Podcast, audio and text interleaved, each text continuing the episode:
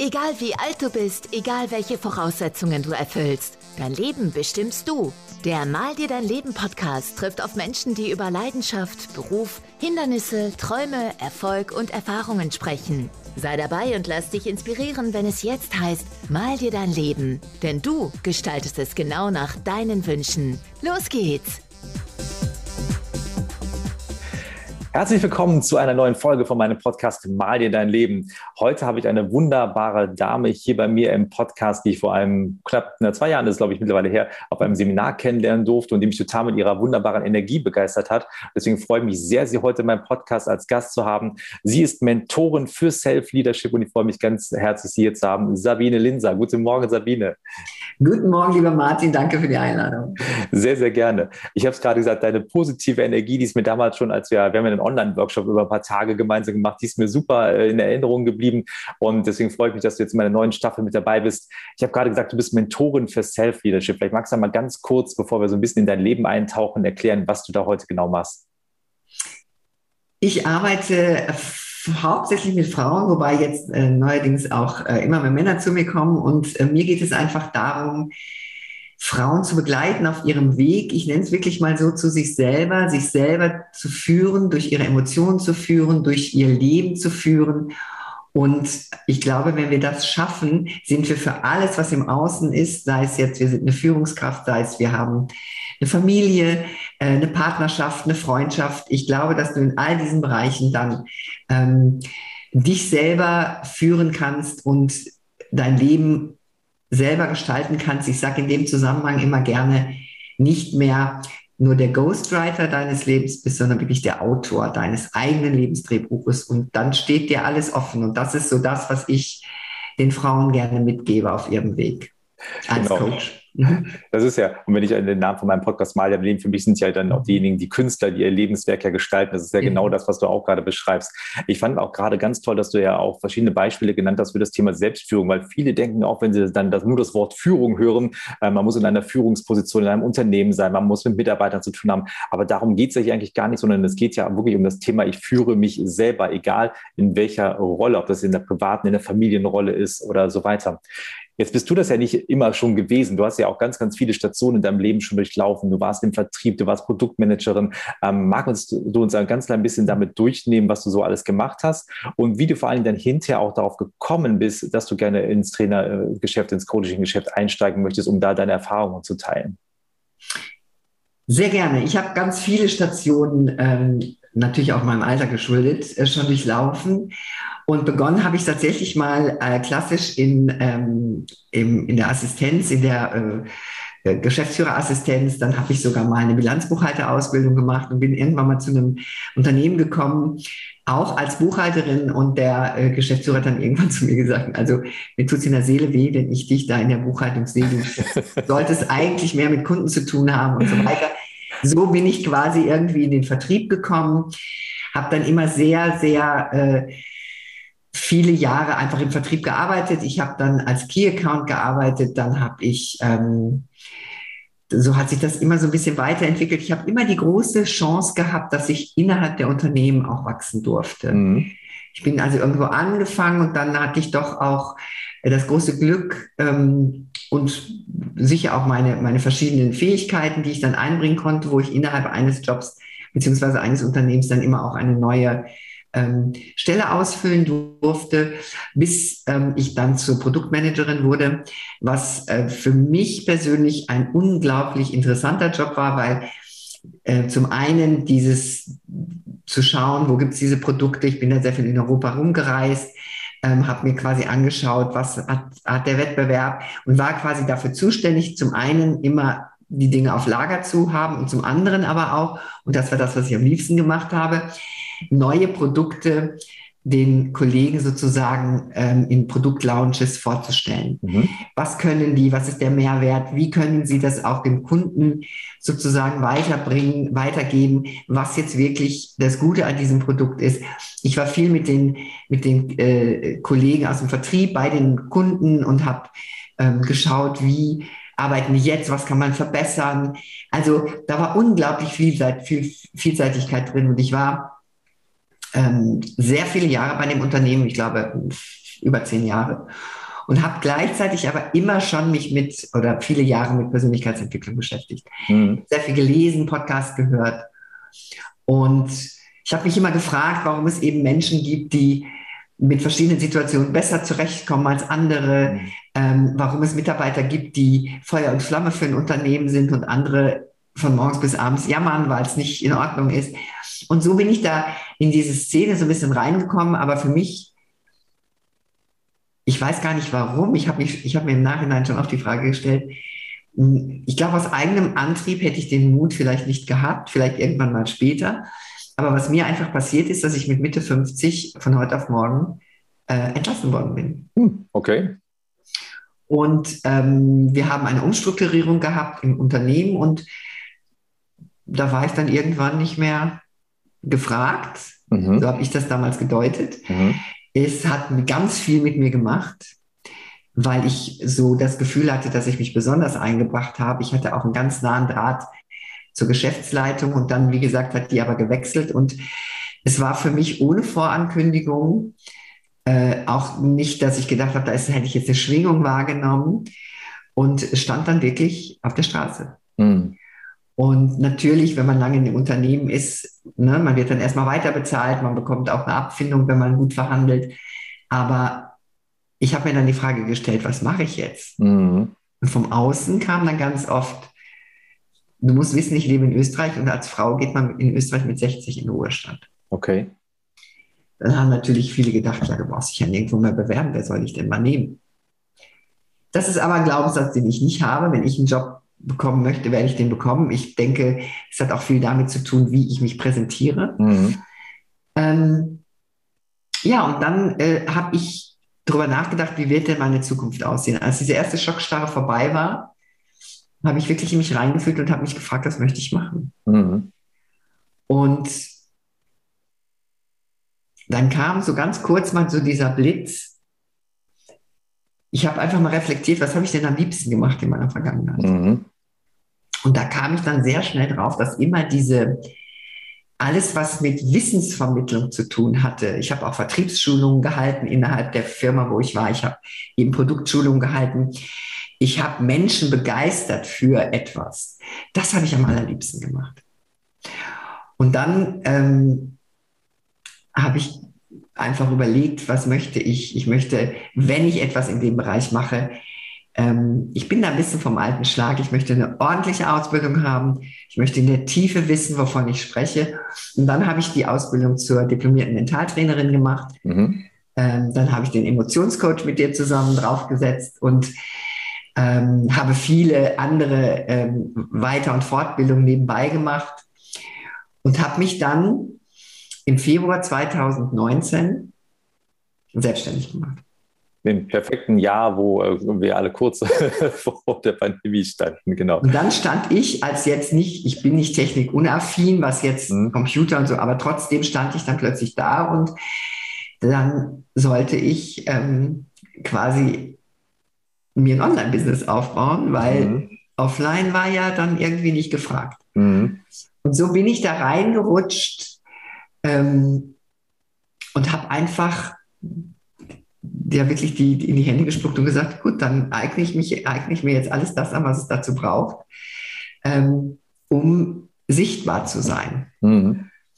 Und äh, so ist der Werdegang gewesen. Und ich sage im Nachhinein, und das soll nicht abgedroschen klingen, aber im Nachhinein sage ich tatsächlich, dass diese Kündigung das Beste war, was mir in den letzten Jahren passiert ist. Vielleicht mhm. sogar Jahrzehnten. Und damit will ich nicht sagen, dass von dem Moment an alles wie Butter lief. Ja, also ich würde auch gleich gerne noch mal ein bisschen reingehen. Du hast es ja gerade so schön gesagt, du hast dich einfach nur gefragt, was hast du immer gerne gemacht? Das hört sich ja sehr einfach an und man hat dann ganz schnell die Antwort und weiß, was man tut. Das war ja auch ein Prozess, das war ja, glaube ich, auch nicht jetzt so äh, auf Knopfdruck mal so eben erledigt. Ich würde gerne mal nur einen Schritt ja auch zurückgehen, weil ähm, du arbeitest jetzt aktiv ja sehr viel auch mit Frauen zusammen. Mhm. Und das Bild der Frau, auch gerade in Unternehmen, hat sich in den letzten Jahren schon sehr, sehr stark verändert. Heute reden wir über Quotenfrauen in Unternehmen, um irgendwelche Führungspositionen zu besetzen. Du warst ja auch schon in Führungspositionen Positionen, wo das noch gar nicht, ich nenne es jetzt mal so üblich war, dass Frauen in Führungspositionen waren. Auf welche Herausforderungen bist du auch selber damals gestoßen, von denen die ähm, Leute, mit denen du heute arbeitest, auch profitieren können, zu verstehen, äh, wie ich mir auch als Frau in einer Führungsrolle vielleicht einfinden kann. Vielleicht hast du auch damals äh, schon große Vorbehalte deiner männlichen Kollegen verspürt, ähm, als du ähm, dann ja auch als äh, Vorgesetzte fungiert hast. Wie ist das vielleicht auch für dich gewesen? Was hast du auch selber für so Entwicklungsschritte da mitgemacht, die du auch heute an deine Klienten auch weitergibst? Also zunächst muss ich sagen, ich bin von Haus aus ein sehr positiver Mensch und ich glaube ja immer, am Ende wird alles gut. Mhm. Das ist, glaube ich, großer Vorteil, aber so ist ja auch nicht jeder gestrickt. Und ich bin immer auch, wie ich dann eingangs schon gesagt habe, äh, in so Positionen gekommen innerhalb eines Unternehmens. Ich mhm. glaube, das ist nochmal eine größere Herausforderung. Wenn du jetzt irgendwo fremd beginnst, ähm, hast du eine andere ähm, Voraussetzung, als wenn du jetzt als, als Kollegin eine Vorgesetzte wirst. Mhm. Und da sind ganz viele Dinge kommen da. Ne? Da kommen, ähm, jetzt bin ich auch noch eine sehr große Frau. Da haben jetzt zum Beispiel männliche Kollegen auch manchmal ein Problem damit. Und zwar mit sich aber, das bin ich ja nicht. Ich trigger mhm. da nur bei denen was, ja. Mhm. Äh, dann kam hinzu, dass ich eben ähm, in, in, ich lebe in Österreich und, und äh, spreche aber kein Dialekt. Das kann manchmal auch etwas äh, bestimmend klingen. Dann habe ich ähm, bin ich auf Kollegen gestoßen, die einfach Jahrzehnte, 20, 25 Jahre in dem Unternehmen waren. Die gesagt haben, was will mir die denn erzählen, wenn die da jetzt mhm. auf einmal äh, Führungskraft ist? Glaubt die einen ernstes, ich nehme auch nur, das haben die mir auch gesagt. Also es war jetzt nicht so nur alles, ähm, viel war unter vorgehaltener Hand, viel war aber auch, äh, was glaubst du? Mhm. Und ich muss sagen, ich habe damals, und das ist das, was ich heute meinen, meinen äh, Coaches mitgeben kann, ich habe damals auch ähm, viele, ja, ruhig Fehler sage ich, nenne es ruhig, ich habe viele Fehler gemacht. Und ich glaube, der größte Fehler war, dass ich versucht habe, die zu sein, die andere gerne in mir hätten sehen wollen. Kannst du das also, erklären? ja. ja, wenn ich jetzt zum Beispiel ähm, gemerkt habe, dass jemand ähm, das gut finden würde, wenn ich mit ihm jetzt abends ein Bier trinke äh, nach einem Vertriebsmeeting, dann ähm, mache ich das, obwohl ich vielleicht keine Lust gehabt hätte. Mhm. Ich muss mich da jetzt ein bisschen integrieren. Mhm. Ich muss mich jetzt mal akzeptieren. Und zwar als eine, die auch Bier trinken kann. Mhm. Ich, ich, trinke jetzt auch gerne Bier, das nur nebenbei. Aber ähm, es ist so, ich hätte mir nie zum Beispiel einen Wein bestellt, weil ich dazugehören wollte. Mhm. Ich habe ähm, wirklich oftmals den Kollegen auch nach dem Mund geredet. Ich hatte dann zum Beispiel Ideen. Ich hatte Ideen, wie man verschiedene Dinge verändern könnte. Ich habe viele Dinge nicht auf den Tisch gebracht, weil ich Angst hatte, be- oder verurteilt zu werden. Mhm. Weil ich Angst hatte, dass sie äh, mich dann noch weniger akzeptieren. Mhm. Hättest du auch das Gefühl gehabt, sie würden es einfach nur ablehnen, weil es von dir kommt? Also selbst genau. wenn sie die Idee gut gefunden hätten, okay. Mhm. Genau, und das ist ein Riesenproblem, weil mhm. äh, so, solange die das mit dir identifizieren und du bist nicht für die jetzt, sagen wir mal, die Person, ähm, die sie akzeptieren können, dann floppt das. Da kannst du dich auf den Kopf stellen. Ja. Und was ich dabei immer sage ist, ähm, und was mir auch gut getan hätte damals, sich selber darüber im Klaren zu sein, wer ich bin, mhm. was ich möchte was habe ich für Werte? Denn wenn du pausenlos gegen deine eigenen Werte agierst, weil du im Außen jemandem gefallen willst,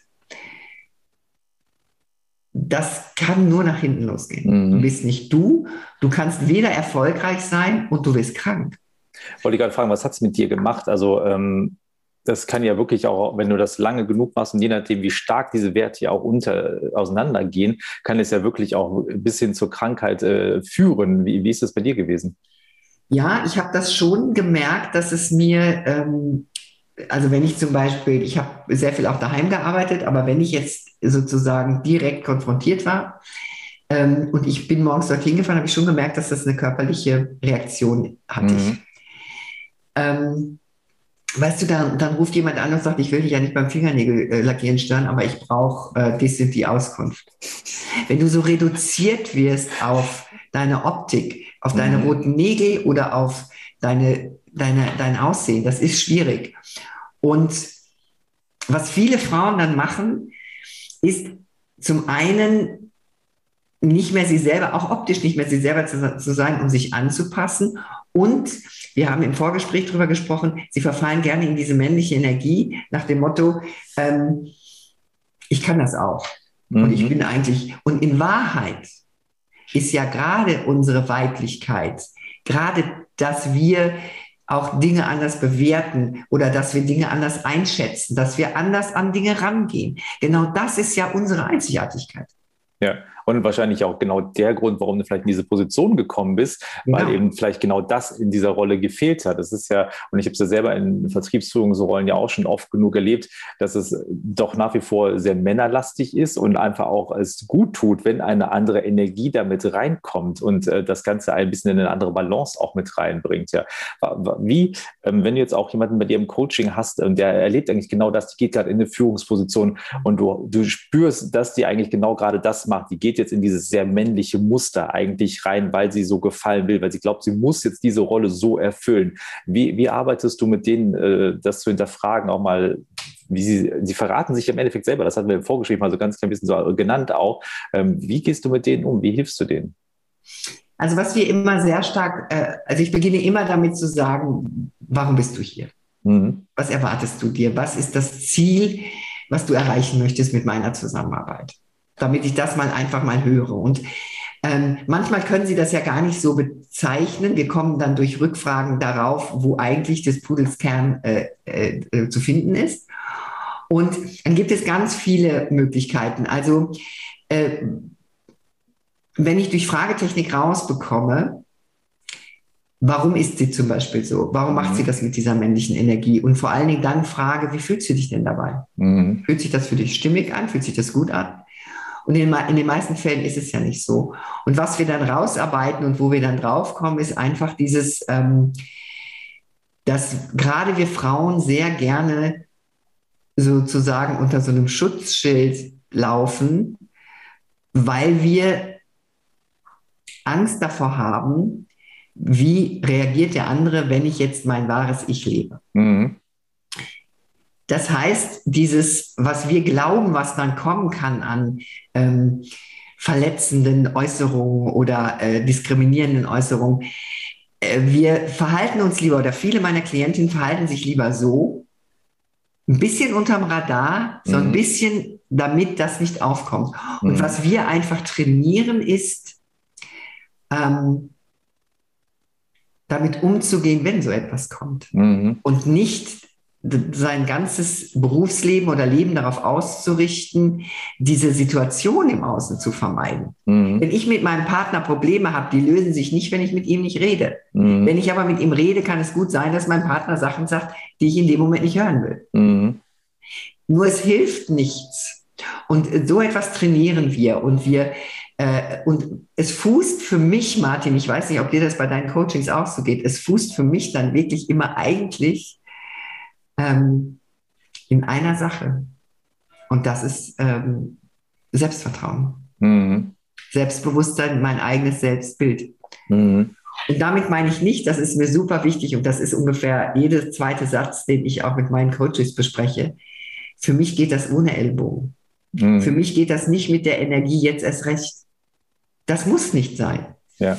Weil du musst, wenn du bei dir bist, dann musst du das gar nicht sagen. Dann bist du bei dir. Ich glaube, das ist ein ganz, ganz entscheidender Punkt, den du gerade gesagt hast, wenn man wirklich bei sich ist und ja auch selber diese, ähm, dieses Selbstbewusstsein mit sich bringt, wenn man sich selber über sich und seine Person klar ist, dann brauche ich das andere gar nicht. Weil ich sag mal, dann kommen ja vielleicht andere, die mit ähm, meiner Art nicht klarkommen, mit ihrem Ellbogen um die Ecke, aber das ist ja deren Problem, weil die mit sich nicht im Reinen sind. Mhm. Deswegen muss ich ja nicht auf die gleiche Art und Weise dann versuchen, mich da irgendwie durchzuboxen. Ich glaube, man würde das, oder man würde das gar nicht irgendwie in Erwägung ziehen, wenn man mit sich im Reinen ist, weil man das dann auch ganz anders reflektieren kann auch. Und ich bin zu 100 und sehr bei dir. Ich erlebe das bei mir im Coaching auch. Das Thema Selbstwertgefühl und wer bin ich eigentlich, wofür stehe ich eigentlich, ähm, ist sicherlich ein Punkt, wo viele für sich erstmal Klarheit schaffen müssen, diese, diese Basis aufzubauen, um dann ja auch selbstbewusst rausgehen zu können. Und ähm, eben keine Angst haben, sich auch sichtbar zu machen im Unternehmen, sich zu zeigen und nicht da irgendwo in so ein Schattendasein äh, fristen. Das ist ja völliger Unsinn, ja. Und da wollte ich noch ganz kurz eine Sache sagen, die mir jetzt gerade eingefallen ist. Das ist schön, dass du das sagst mit der Sichtbarkeit auch. Ne? Sichtbarkeit ist für mich auch ein ganz essentieller Schlüssel.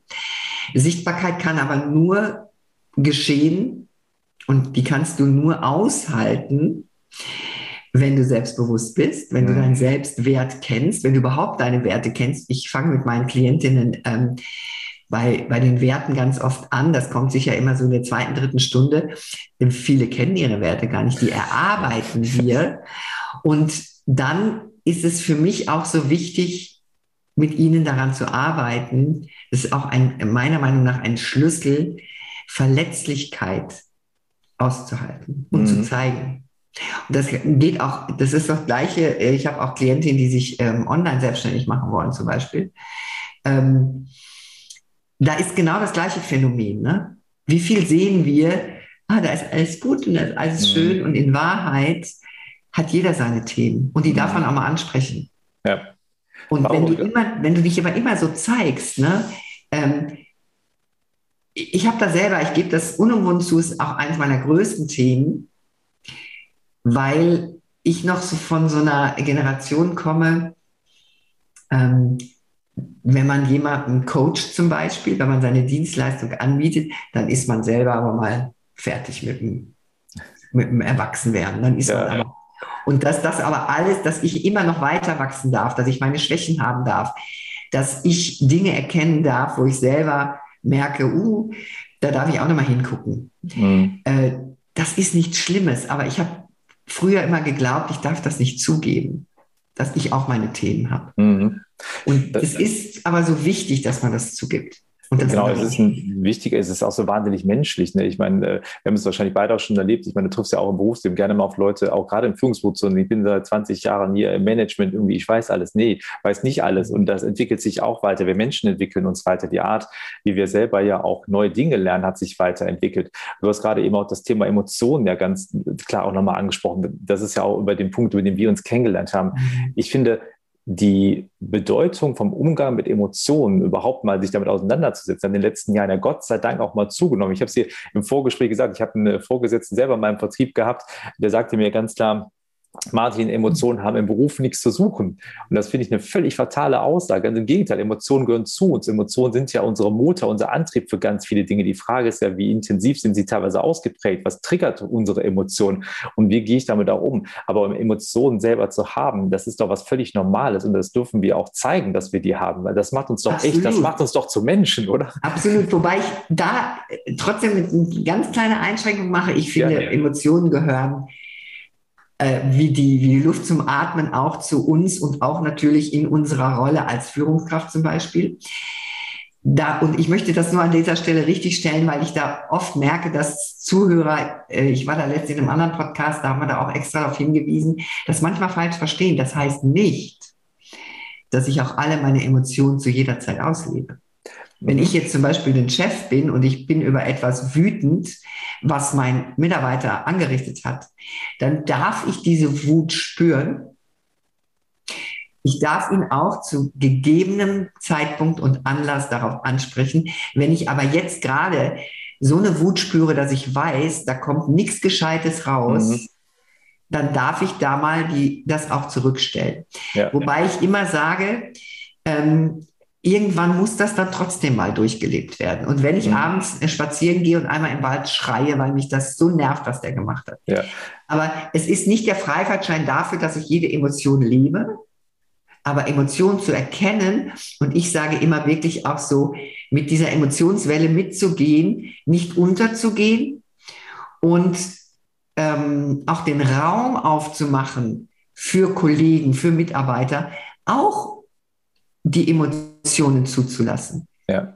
Aber eben nicht, weil du sagst, Emotionen haben hier keinen Platz, weil viele glauben, äh, Emotion bedeutet, dass der Mitarbeiter heulen soll, wenn er, wenn es ihm nicht gut geht, oder der Chef schreien soll, wenn ihm noch Schreien zumute ist. Das ist es nicht, was ich meine. Ja, bin ich, bin ich 100 Prozent bei dir. Und ähm, was äh, ich noch vielleicht ergänze, wenn du natürlich das Gefühl hast, du bist jemand, der permanent an diesem Level ist, dass du am liebsten nur noch schreien möchtest, dann wäre mal die spannende Frage, genau, da muss man mal hingucken, was löst gerade das Verhalten eventuell von anderen, von verschiedenen Menschen aus, dass ich immer wieder diese Emotion in mir verspüre und immer diesen Drang habe, das zu machen, weil Das haben wir im Emotionscoaching ja gelernt. Da nimmt ja unser emotionales Gehirn ja ganz klar die Führung und äh, dann ist unsere Rationalität ja an der Stelle mal gerade ausgeschaltet.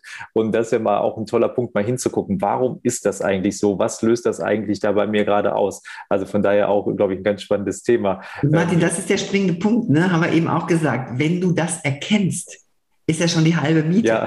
Du merkst, ich bin hier pausenlos wütend, wenn der das und das macht. Immer wenn dich was triggert, hast du ein Thema. Immer.